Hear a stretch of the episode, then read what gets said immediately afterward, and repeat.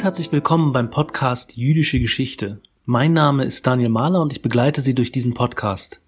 In der heutigen Folge spreche ich mit Philipp Lehnhardt über dessen im November im jüdischen Verlag bei Surkamp erschienene Biografie von Friedrich Pollock. Pollock war einer der Gründer und führenden Köpfe des Frankfurter Instituts für Sozialforschung, dessen Vertreter vor allem für ihre als kritische Theorie bezeichnete Gesellschaftsanalyse bekannt geworden sind. Dies ist die erste Biografie von Pollock, der lange im Schatten seiner bekannten Mitstreiter wie etwa Max Horkheimer oder Theodor Adorno stand. In dem Interview beleuchtet Philipp Lehnhardt faszinierende Aspekte aus dem Leben Pollocks, spricht über dessen intellektuelles Werk und verrät uns die Entstehungsgeschichte der Studie. Zu Beginn des Interviews liest uns der Autor den Anfang des Buches vor. Wir wünschen viel Freude beim Hören. Ein riesiger, massiver Holztisch in der Mitte des Saales eingedeckt für 17 Personen. Es ist Freitagabend, der 5. Februar 1943, kurz vor acht, mitten in Washington, D.C. Draußen ist es kalt, um null Grad, doch der Saal ist gut beheizt. Das Kerzenlicht spiegelt sich in den blank polierten Weingläsern, die aufwendig zu einem Fächer drapierten Servietten liegen nun gefaltet neben den Tellern. Die Bediensteten servieren einen Gang nach dem nächsten, es duftet nach gutem Essen. Es gibt Austern, gebackenen Schinken mit Ananas, verschiedene Gemüse als Beilage, dazu Salat und Käse. Einer der Gäste hat sich sichtlich in Schale geworfen, er trägt einen Dreiteiler mit Fliege. Die dunkelbraunen Haare sind sorgfältig mit Pomade zurückgekämmt. Durch seine schwarz umrandete Brille fixiert er die ihm gegenüber sitzende Frau und spricht mit ruhiger Stimme auf sie ein. Er bekräftigt seine Worte mit gestikulierenden Händen, die seine Souveränität unterstreichen sollen, aber es ist ihm trotzdem ein Hauch von Nervosität anzumerken. Die Angesprochene hört aufmerksam zu, schaut ihn mit ihren freundlichen blauen Augen an, manchmal nickt sie leicht. Auf ihrem bis zum Hals geschlossenen weiten Kleid ruht eine Perlenkette. Bisweilen schaut die fast 60-jährige, resolute Dame nach rechts zu ihrem Gatten, der eher teilnahmslos mit seinem Essen beschäftigt ist. Ihr Gatte, das ist der 32. Präsident der Vereinigten Staaten von Amerika, Franklin Delano Roosevelt. Seine Frau Eleanor hat die um den reichhaltig gedeckten Esstisch sitzenden Gäste eingeladen, die nun seine Abendgesellschaft bilden. Eleanor Roosevelt Neffe Henry ist gekommen, außerdem die Schwiegertochter Ruth Josephine. Inmitten dieser familiären Runde sitzen, nicht so ganz ins Bild passend, auch vier Gäste aus Deutschland, allesamt inzwischen amerikanische Staatsbürger, die ihre Pläne für eine europäische Nachkriegsordnung präsentieren wollen. Der ebenfalls anwesende Vizepräsident Henry A. Wallace notiert später über zwei der Gäste Lowe and Pollock are Jews, woher auch immer er diese Information hat, und fügt anerkennend hinzu, sie hätten eine exzellente Ausbildung in Wirtschaftsstatistik genossen. Pollack heißt eigentlich Pollock doch in der amerikanischen Aussprache klingen beide Namen nahezu identisch. Für Friedrich Pollock, den Mann mit Dreiteiler und Fliege, ist dieser Abend im Februar 1943 der Höhepunkt seines Schaffens. Sein Freund Max Horkheimer gratuliert ihm einige Tage später aus Kalifornien zu der einzigartigen Möglichkeit, Zitat, Gesprächen von historischer Bedeutung zuhören zu können. Pollock fühlt die Genugtuung. Der inzwischen Jahrzehnte währende Einsatz dafür, die Welt zu einem besseren Ort zu machen, hat ihn vom beschaulichen Freiburg im Breisgau durch halb Europa bis ins Weiße Haus geführt. Jetzt hat er die Gelegenheit, vor dem mächtigsten Mann der Welt seine Ideen und Pläne auszubreiten. Auch wenn ihm vorerst nur dessen Frau wirkliche Aufmerksamkeit schenkt. Lang und breit erklärt er, nur die Einrichtung einer wahren Demokratie in Deutschland könne langfristigen Frieden bringen. Er verstehe, dass Teile des State Department und der Armee eine Militärverwaltung bevorzugten, doch sei dies nur eine kurzfristige Lösung. Auf lange Sicht bestehe die Gefahr, dass Europa nach einem Abzug der Besatzungstruppen entweder kommunistisch oder faschistisch würde. Die First Lady folgt seinen Ausführungen mit großem Interesse, während der Präsident sich vom etwas oberlehrerhaften Stil Pollocks genervt zeigt. Trude Lash, eine der engsten Vertrauten Ilianors, die wie Pollock aus Freiburg stammt und ebenfalls an dem Abendessen teilnimmt, bemerkt zu Hause gegenüber ihrem Mann Die Deutschen waren nicht so klar und gut wie letztes Mal. Für das Weiße Haus, den Vizepräsidenten und den Präsidenten war das zu viel. Ihr Auftreten war zu professoral und am Ende forderte der Präsident sie auf, Schulbücher zu verfassen und behandelte sie damit wie Schulmeister, was insbesondere Pollock Kummer bereitete. Die Sorgen waren allerdings unbegründet, denn es sollte nicht die letzte Unterredung mit den Roosevelts bleiben. Doch wie kam es eigentlich dazu, dass ausgerechnet Friedrich Pollock zum Abendessen in die 1600 Pennsylvania Avenue Northwest eingeladen wurde? Was war das für ein Leben, das im Obergeschoss eines kleinen Damenmodegeschäfts in der Freiburger Innenstadt seinen Anfang nahm und bis ins Zentrum der politischen Macht des 20. Jahrhunderts führte? Das war der Einstieg des neuen Buchs von Philipp Lehnhardt zu Friedrich Pollock, der grauen Eminenz der Frankfurter Schule. Lieber Philipp, ich freue mich, dass wir dich heute im Podcast-Interview hier bei uns haben, um über dein neues Buch zu sprechen über diese Biografie, über eine Person, die lange Zeit im Schatten der großen Namen der Frankfurter Schule, wie eben äh, Max Horkheimer oder auch Theodor Adorno stand. Was hat dich denn dazu veranlasst, eine Biografie gerade über Friedrich Pollock zu schreiben? Ja, dass ich zu dem Thema gekommen bin, ist tatsächlich ähm, ein bisschen Zufall gewesen. Ich habe ein anderes Forschungsprojekt über die Geschichte der Freundschaft im deutschen Judentum des 20. Jahrhunderts. Äh, und in diesem Zusammenhang bin ich auch auf die sehr besondere Freundschaft von Friedrich Pollock und Max Horkheimer gestoßen. Da können wir vielleicht gleich noch ein bisschen drüber sprechen, die mich aber von Anfang an eigentlich fasziniert hat. Ähm, und ich habe dann bisschen genauer hingeschaut, was gibt's eigentlich über diese Freundschaft und auch über Friedrich Pollock und habe überraschend festgestellt, dass es fast gar keine Forschung zu Friedrich Pollock gibt ähm, habe dann sehr schnell den Plan gefasst, ähm, da ein bisschen nachzubohren und vielleicht einen Aufsatz zu veröffentlichen. Aber ich habe dann so viel Material gefunden und so viel Fesselndes und Spannendes, dass daraus ein Buch geworden ist. Ja, so geht das manchmal.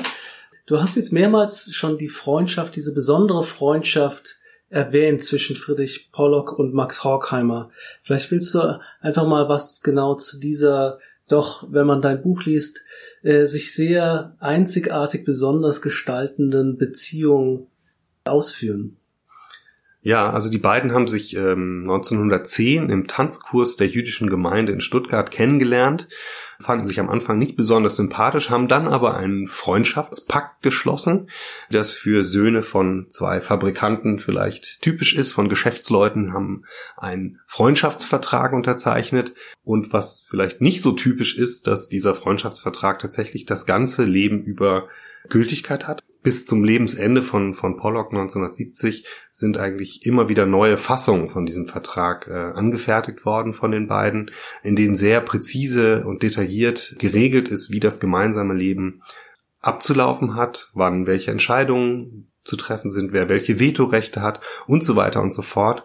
Also eine ganz einzigartige, wirklich symbiotische Freundschaft, die sich durchs ganze Leben über mehrere Jahrzehnte äh, hinzieht und auch Priorität vor allen anderen sozialen Beziehungen hatte, etwa zu den Ehefrauen, äh, aber auch zu den anderen Mitarbeitern des Instituts. Und insofern kann man durchaus sagen, dass diese Freundschaft zwischen Max Horkheimer und Friedrich Pollock eigentlich die Grundlage der gesamten Entwicklung der kritischen Theorie und der Frankfurter Schule war, in sozialgeschichtlicher Hinsicht, wenn man so will. Wie wir schon festgestellt haben, ist der Name Friedrich Pollock zwar bekannt, aber doch immer wieder im Hintergrund. Welche Bedeutung für die Frankfurter Schule und die kritische Theorie würdest du ihm denn zuschreiben? Ja, also diese Bedeutung ist auf verschiedenen Ebenen anzusiedeln, würde ich sagen. Das eine sicherlich die bekannteste Ebene ist die des Verwaltungsfachmannes Friedrich Pollock, der sich wirklich von Anfang an, von der Institutsgründung 1923 bis die 50er Jahre über äh, um die ganzen um die ganze Verwaltung eigentlich gekümmert hat, auch um die finanziellen Angelegenheiten des Instituts und äh, auf diesem Gebiet äh, den anderen sozusagen den Rücken freigehalten hat. Es gibt aber auch noch eine inhaltliche, intellektuelle Bedeutung Friedrich Pollocks. Er war der wichtigste Ökonom. Das Institut hat sich also insbesondere um die Aktualisierung der marxischen Theorie bemüht gemacht, hat immer geschaut, in welche, welche ähm, ökonomischen Trends es gibt, welche Wirtschaftskrisen drohen, welche Entwicklungen nimmt die globale Wirtschaft welche Gesetzmäßigkeiten gibt es im wirtschaftlichen Bereich und hat damit eigentlich auch die ja, sozusagen politisch-ökonomische Grundlage für die kulturtheoretisch ausgerichteten oder philosophischen Studien der anderen Mitglieder des Instituts für Sozialforschung geschaffen. Also diese beiden Aspekte, würde ich sagen, sind zentral. Auf der einen Seite die Verwaltungstätigkeit Pollocks und auf der anderen Seite eben seine politökonomischen Studien. Mhm. Nun sind wir ja hier beim Podcast Jüdische Geschichte und auch du beschäftigst dich vornehmlich mit der jüdischen Geschichte. Welche Bedeutung hat denn seine jüdische Herkunft für Pollock gespielt im Denken und Handeln, wenn überhaupt? Mhm. Ja, also Pollock ist sicherlich ähm, ein gutes Beispiel für diese Figur des nicht-jüdischen Juden, die Isaac Deutscher einmal eingeführt hat. Also er selber hat immer wieder betont, dass er zwar aus jüdischem Elternhaus kommt, äh, jüdische Herkunft hat, hat das auch nie abgeleugnet, aber dass für ihn selber Religion, wie er sich dann immer ausdrückt, Religion nie eine Bedeutung gespielt hat, ähm, dass auch seine Eltern mit der jüdischen Religion nichts im Sinn hatten. Wenn man ein bisschen genauer hinschaut, ähm, muss man das etwas differenzierter betrachten. Seine Großeltern väterlicherseits waren Mitbegründer der jüdischen Gemeinde in Freiburg der Neuzeitlichen.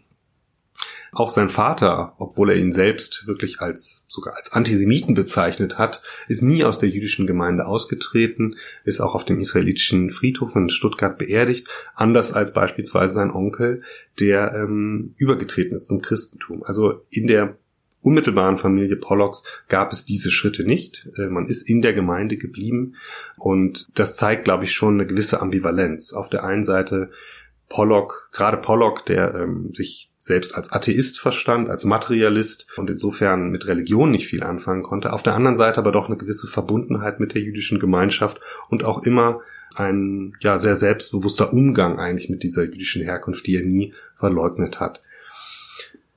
Entscheidend ist dann aber tatsächlich, dass Pollock von den Nationalsozialisten als Jude verfolgt wird und wenig Rücksicht darauf genommen wird, wie er selber sich dazu stellt. Ähm, er hat seinen Beruf verloren, er musste emigrieren, musste ins Ausland gehen, hat Teile seines Besitzes verloren. Die väterliche Fabrik wurde, man kann schon sagen, arisiert eigentlich. Äh, und das hat äh, für ihn doch dazu geführt, dass er sich verstärkt wieder damit auseinandergesetzt hat, was eigentlich seine jüdische Herkunft bedeutet und äh, ob es nicht da vielleicht auch noch andere Ebenen gibt. Und da kommen durchaus solche Vorstellungen wie Schicksalsgemeinschaft vor. Bei ihm gleichwohl das Thema Judentum eigentlich zu keiner Zeit dominant wird bei ihm. Es spielt eine Rolle, aber tatsächlich eher als äh, in, sozusagen defensiv in der, in der Verteidigung, denn Pollock ist natürlich auch ähm, sehr stark eingebunden in die Antisemitismusstudien des Instituts in den 40er Jahren und da wird natürlich das Thema Antisemitismus für ihn sehr wichtig, aber das Thema Judentum ist eher so unterschwellig, taucht das immer mal wieder auf. Mhm. Die Frankfurter Schule ist ja vor allem für ihre weite Gesellschaftskritik und Analyse bekannt. Nun lebte Friedrich Pollock in einer Zeit, die durchaus viele Umwälzungen gesehen hat. Wie stand er denn selbst den Phänomenen seiner Jugend, seiner späteren Jahre gegenüber?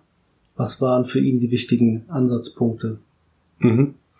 Also ich glaube, der erste wichtige Einschnitt war weniger der Erste Weltkrieg. Er war zwar als Soldat auch eingezogen, aber nicht an der Front, als vielmehr die Münchner Räterepublik beziehungsweise die Novemberrevolution, die Ausrufung des Freistaates Bayern.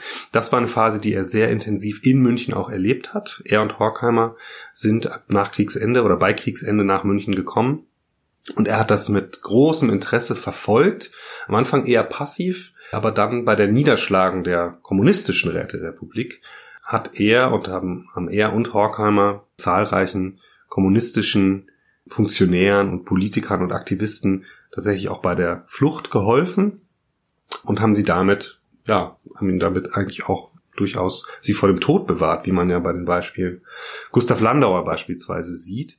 Und das war sicherlich ein Zug, der auch später zur Zeit des Nationalsozialismus dann noch für ihn wichtig sein sollte. Also diese Idee des Rettens der Verfolgten, das ist für ihn als politischer Impuls immer sehr wichtig gewesen. Der kommunistischen Räterepublik in München selbst stand er tatsächlich politisch eher skeptisch gegenüber, weil er die Zeit noch nicht reif hielt dafür, weil er bezweifelte, dass es eine Massenbasis gibt für diese äh, Räterepublik. Und insofern kann er eher in dieses äh, Eisner Lager in dieser Zeit noch eingeordnet werden, würde ich sagen. Aber die Münchner Räterepublik war für ihn gleichzeitig eine Zeit, wo er den Marxismus entdeckt hat, wo er das erste Mal Marx gelesen hat, Rosa Luxemburg, Lenin, die Rote Fahne und so weiter und so fort. Und natürlich damit auch sein Interesse für die noch ganz junge Sowjetunion geweckt wurde.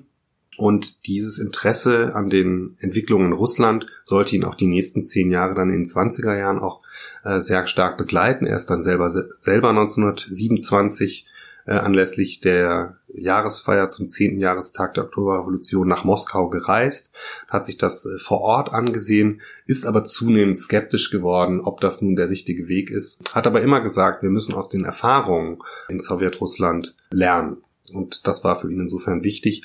Und in diesem Feld, sage ich mal, zwischen einerseits Begeisterung für den Marxismus, andererseits Skepsis gegenüber der Revolution, äh, auch Skepsis gegenüber den Ereignissen in Russland, hat er und seine Kollegen auch einen durchaus undogmatischen Zugang zum Marxismus entwickelt, würde ich sagen, der gerade bei Pollock dazu geführt hat, dass er sich selbst ähm, auf, auf Marx besonders zurück ähm, besonnen hat. Er hat also sozusagen versucht, Marx wieder im Original zu lesen, besonders den späten Marx und ihn gegen den dogmatischen Marxismus eigentlich auch zu wenden. Und das ist sicherlich kennzeichnend für ihn, diese Bewegung zurück zu Marx.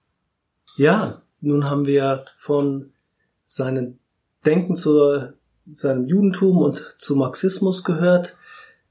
Wie verhielt er sich denn gegenüber dem aufsteigenden deutschen Nationalismus, beziehungsweise ab wann sah er und merkte, in welche Richtung sich das zum Ende der Weimarer Republik bewegte. Ja, das ist ähm, eine ganz interessante Angelegenheit eigentlich, weil man zwei sich widersprechende Tendenzen daraus machen kann. Auf der einen Seite hat er sehr früh geahnt, dass die Nationalsozialisten Erfolg haben könnten, viel früher als andere. Das Institut und insbesondere auch Pollock haben schon 1930 begonnen, Filialen des Instituts, vor allem in Genf, zu eröffnen, als Notfallanker, falls man fliehen muss. Er hat sehr früh zusammen mit Felix Weil, dem Institutsfinanzier sozusagen, das äh, Stiftungsvermögen in die Niederlande transferiert, später dann auch vor dem Einmarsch der Deutschen in den Niederlanden das Geld in die, in die Vereinigten Staaten transferiert. Also so, so dass man sagen kann, ähm, er war da eigentlich sehr hellsichtig.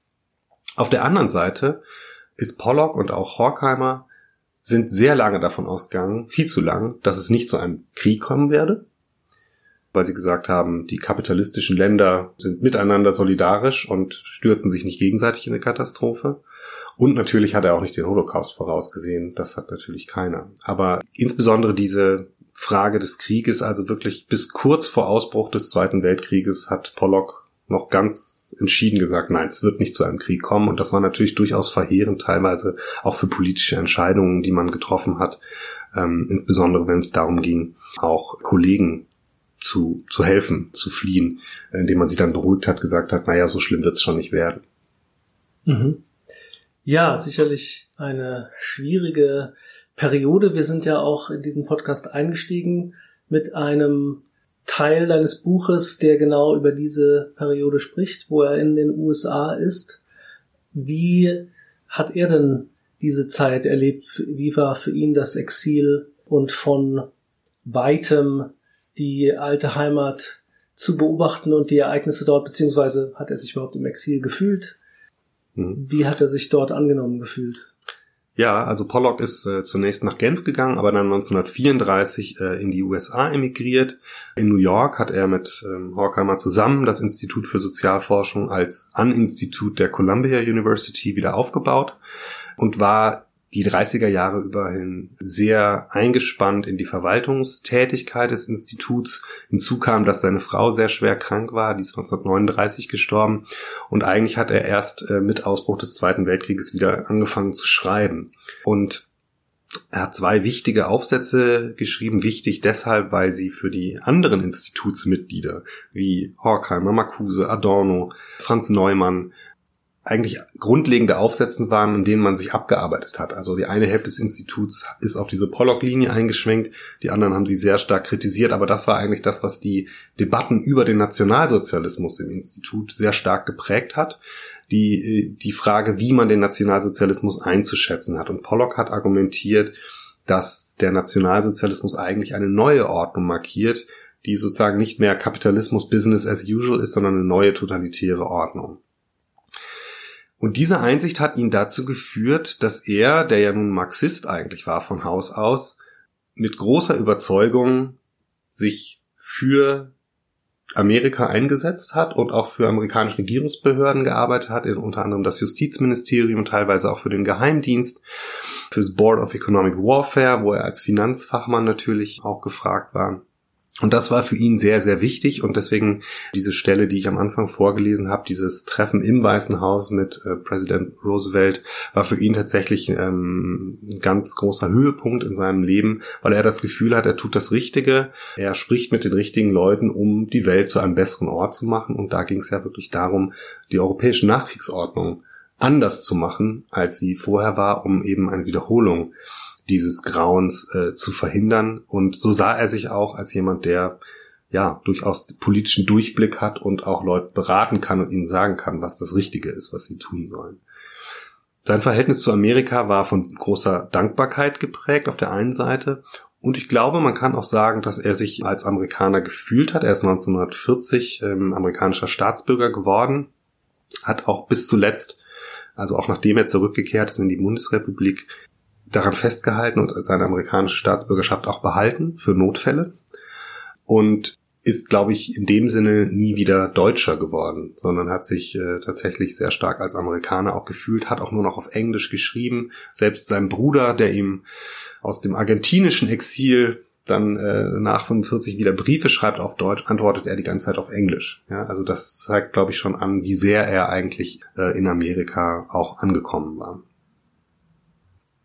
Wie ist es denn nun trotzdem dazu gekommen, dass Sie so schnell, nicht nur er, sondern die gesamte Frankfurter Schule eigentlich nach dem Krieg ja fast direkt wieder zurück in das nun neu aufzubauende und neu aufgebaute Deutschland remigrierte? Ja, also remigriert sind Max Horkheimer, Theodor Adorno und Friedrich Pollock. Die übrigen sind in den USA geblieben. Äh, es gibt noch Ausnahmen wie Henrik Grossmann, der in die DDR gegangen ist. Aber im Wesentlichen sind es die drei, die das Institut auch wieder gründen, dann in Frankfurt am Main. Und zwar ist es so, dass 1946, also relativ bald nach Kriegsende, die Frankfurter Universität Friedrich Pollock und Felix Weil anschreiben als Vorsitzende der Gesellschaft für Sozialforschung, also dieses Trägervereins, und sie bitten, zurückzukommen nach Frankfurt und das Institut wieder aufzubauen. Pollock ist sehr skeptisch, will das auf keinen Fall tun. Der erste, der mit diesem Gedanken dann spielt, ist tatsächlich sein großer kongenialer Freund Max Horkheimer, der doch eine gewisse Anziehung dieser Idee gegenüber hat und zumindest sondieren will, was für Möglichkeiten es gibt und das erste Mal dann 1948 nach Frankfurt fährt, nach Frankfurt reist oder nach Europa reist auch, er ist auch in Paris und da sehr, mit sehr gemischten Gefühlen eigentlich zurückkommt, aber trotzdem der Entschluss in ihm immer mehr heranreift, dass er eigentlich zurückkehren möchte nach Frankfurt. Es gibt dann große Streits und Debatten darüber zwischen Horkheimer und Pollock, ob man zurückkehrt oder nicht. Am Ende setzt Horkheimer sich durch und die beiden kehren zurück. Das ist Teil dieses Freundschaftspaktes, dass nicht der eine das entscheiden kann und der andere das, sondern dass man sich einigt und dann gemeinsam diese Entscheidungen auch durchführt. Und so kehren die beiden tatsächlich zurück, wobei ich in meinem Buch auch das ein bisschen in Frage stelle, diese Vorstellung der Rückkehr, denn Horkheimer und Pollock ähm, sind nicht besonders lange in Frankfurt, sondern entscheiden sich eben sehr schnell dazu, dann nach in die Schweiz zu ziehen und sind ähm, letztens nur, letztlich nur ein paar Jahre wieder in Frankfurt, die auch noch unterbrochen sind durch beispielsweise Gastprofessuren in Chicago von Horkheimer und immer wieder auf Freisemester und so weiter. Also so präsent sind sie dann vielleicht gar nicht in Frankfurt, wie das etwa Adorno dann ist. Also Adorno ist sicherlich die prägende Figur dann vor allem nach 1958 oder nach 1956 äh, für das Institut für Sozialforschung und war dann auch äh, viel prominenter eigentlich. Vor allem als Pollock, aber dann äh, später auch tatsächlich als Horkheimer und hat ihm so ein bisschen den Rang abgelaufen. Vielleicht kommen wir doch zum Schluss nochmal auf diese doch etwas skurril wirkende Freundschaft zurück. Du sagtest, die beiden sind dann auch immer zusammen herumgereist. Wenn Horkheimer eine Gastprofessur hatte, ist Pollock mitgereist und sie haben sich dann auch entschieden, zusammen in die Schweiz zu gehen. Wie muss man sich das vorstellen? Das ist sehr konkret so, dass die beiden sich zwei Häuser haben, gebaut haben, die direkt nebeneinander liegen. Und als ich das erste Mal diese beiden Häuser oder ja, diese, diesen Ort besucht habe in der Schweiz, äh, das Haus Pollocks steht leider nicht mehr, das von Horkheimer steht noch, ich konnte es auch besichtigen. Habe ich wirklich kaum geglaubt, was ich sehe, denn es ist an Kitsch kaum zu überbieten, aber zwischen diesen beiden Grundstücken steht ein Baum mit zwei großen Ästen, der in der Mitte gespalten ist, also wie so ein Symbol für diese symbiotische Freundschaft, also einem dicken Stamm und dann zwei großen äh, Ästen, die daraus hervorgehen, der genau in der Mitte zwischen diesen beiden Grundstücken steht als ob sie sich das selber ausgedacht hätten. Denn ich glaube, so haben sie das durchaus gesehen. Diese beiden Grundstücke liegen direkt nebeneinander und sie haben geplant, ihren Lebensabend gemeinsam miteinander zu verbringen und da ihrem utopischen Projekt einer Freundschaft, eines besseren Lebens eigentlich nachzugehen. Und das ist auch in gewisser Hinsicht geglückt. Also es sind äh, das wichtigste Werk von Pollock, was eigentlich am bekanntesten geworden ist, äh, ist seine Schrift zur Automation also zur Automatisierung der Wirtschaft, zur Automatisierung des Arbeitslebens, ein Thema, was heute ganz aktuell ist. Und die meisten Studien davon hat er tatsächlich schon in Montagnola dann geschrieben. Und Horkheim hat natürlich auch noch äh, einiges veröffentlicht in seinen späten Jahren. Also insofern ist das doch noch eine sehr auch intellektuell prägende Phase gewesen, dieses, diese Zeit gemeinsam in Montagnola. Ja, vielen Dank, lieber Philipp. Ich denke, wir haben weite Einblicke in dieses doch sehr bewegte und äh, faszinierende Leben bekommen und jetzt natürlich auch hoffentlich Lust, das Buch dann letztendlich zu lesen und werden dort noch viel, viele weitere Anekdoten, aber natürlich auch Interpretationen und Einsichten in das Leben von Friedrich Pollock und damit natürlich auch in die Entwicklung der Frankfurter Schule und deren Gesellschaftskritik bekommen. Vielen Dank. Gerne.